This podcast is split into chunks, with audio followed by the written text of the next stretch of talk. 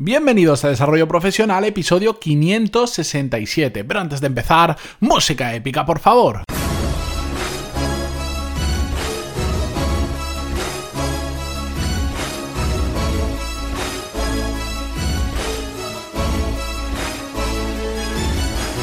Muy buenos días a todos y bienvenidos un lunes más, una nueva semana a Desarrollo Profesional, el podcast donde ya sabéis más que de sobra que hablamos sobre todas las técnicas, habilidades, estrategias y trucos necesarios para mejorar cada día en nuestro trabajo.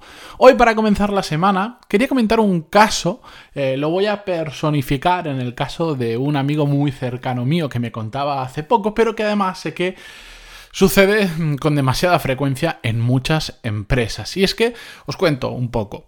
Esta persona trabaja en una gran empresa y me decía que el otro día, pues hablando con el que es su jefe, él tiene mucha confianza con su jefe, tiene una confianza que el resto de compañeros no tiene y por eso, bueno, pues el jefe a veces le cuenta cosas que a veces no debería, pero que eh, pues a él le resultan curiosas que se las comente porque al final es otro miembro del equipo que está bajo el paraguas de este jefe. Bueno, la cuestión es que el jefe le decía pues que se estaba quejando de que el resto de equipo, porque son unas 10, 15 personas más o menos, depende del momento del año, decía que, pues, que la gente no tiene el compromiso que él le gustaría con la empresa.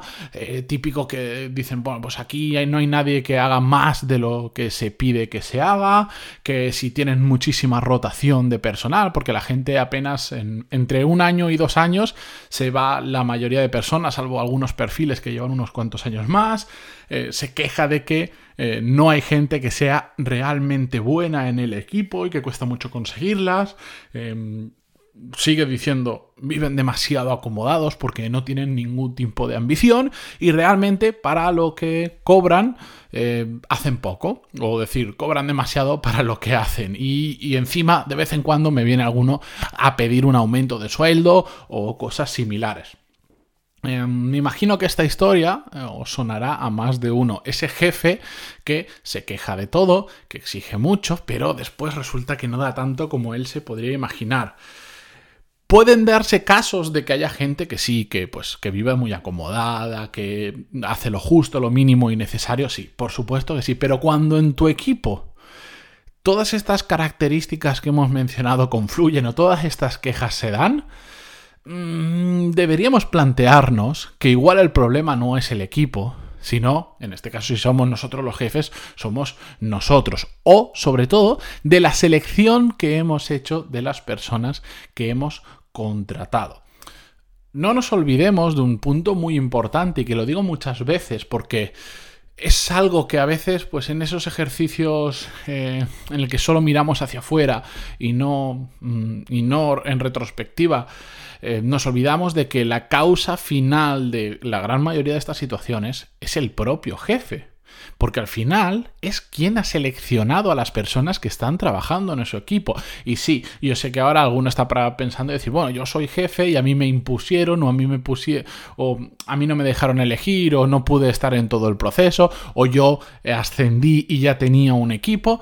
Bueno, sí, pero al final nosotros como responsables de esos equipos, hemos permitido que entraran determinados perfiles a la empresa que no cuadran con lo que nosotros queremos. Algunos ya vienen heredados, pero al final, de una forma u otra, nosotros tenemos que luchar por conseguir tener el mejor equipo posible. Igual tenemos que cambiar el proceso de selección y estar nosotros más involucrados. Igual tenemos que hacer un plan para sacar del equipo aquellas personas que no cuadran con la filosofía de trabajo que queremos conseguir. Pero bueno, dejando temas eh, morales y legales que, ah, igual comentando, yo sé que algunos siempre se ponen nerviosos no estoy hablando sobre si se deben hacer más horas de las que tocan, la, la, la. Porque muchas veces simplemente eh, las reglas del juego que hay, la legalidad que existe está como muy desfasada y no, no, permite la flexibilidad que muchos trabajos requieren. Otras veces también es cierto que, que se hacen cosas muy mal y que son legalmente incorrectas y moralmente incorrectas, pero ya digo, no me quiero meter en, esto, en estos jardines ahora mismo porque no es el episodio para hacerlo. Si la gente de tu equipo no funciona como tú crees, el problema no es la gente en sí, sino que has metido a las personas incorrectas o de la manera incorrecta.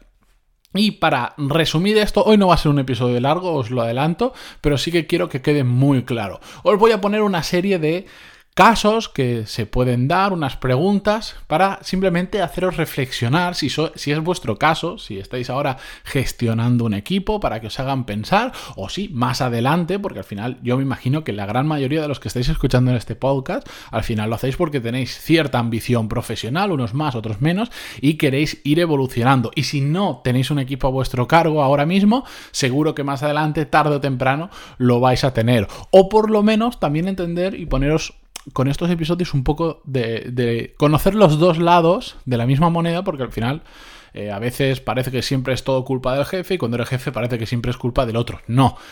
Mm, depende del caso, hay que estudiarlo, pero por eso quiero, mm, digamos, abrir la ventana y que podamos ver el paisaje completo, la imagen completa de lo que está sucediendo en una empresa. Bien, voy a plantearos algunas cuestiones.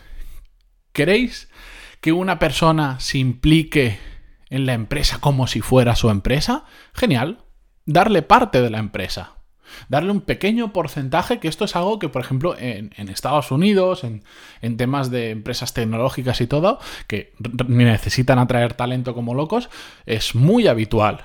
Y no, no estoy diciendo dar un 20% de la empresa, no, pero estamos hablando de porcentajes muy, muy, muy pequeñitos, con unas cláusulas muy cerradas. Por ejemplo, decir, bueno, eh, durante tu contrato de 5 años vas a obtener un 0,5% de la empresa, que 0,5 he hecho una cifra aleatoria, puede parecer una cantidad muy pequeña, pero de una empresa muy grande puede ser mucho dinero, ojo. Y sigo diciendo, es una cifra aleatoria. Bueno, pues en esos 5, cada año vas a ir em, acumulando un 0,1% así hasta el quinto año que tendrás el total. Si te vas antes, dejas de acumular. Bueno, se pueden poner mil cláusulas, no vamos a entrar en eso ahora, pero que permitan que la persona tenga una parte de la empresa. Entonces, si tú quieres que se involucre y se implique como si fuera su empresa, bueno, ¿por qué no le das una parte de la empresa? Lo que pasa es que normalmente decimos, no, yo quiero que se involucre como si fuera su empresa.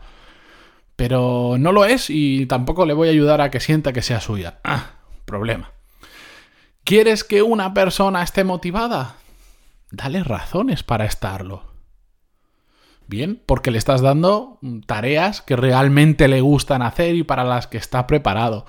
Bien, porque le permites, em, no sé, porque la cultura o el ambiente de la empresa es propicia que la gente esté motivada, o todo lo contrario Em, hay, hay, empresas en las que entras y eso parece un, funeral. Bueno, pues no pidas que alguien esté motivado si cuando entras por la puerta ya empiezan las broncas, ya empiezan las malas caras, el ambiente es fúnebre, etcétera, etcétera. ¿Quieres que esté motivado? Dale razones para estarlo. ¿Quieres que una persona haga esfuerzos extra cuando sea necesario? Que es normal, que las empresas tienen picos de trabajo, a veces surgen problemas hay urgencias, hay problemas, hay cosas que resolver que no teníamos previstas. Bueno, haz que, esa que a esa persona le merezca la pena ese extra. ¿Por qué?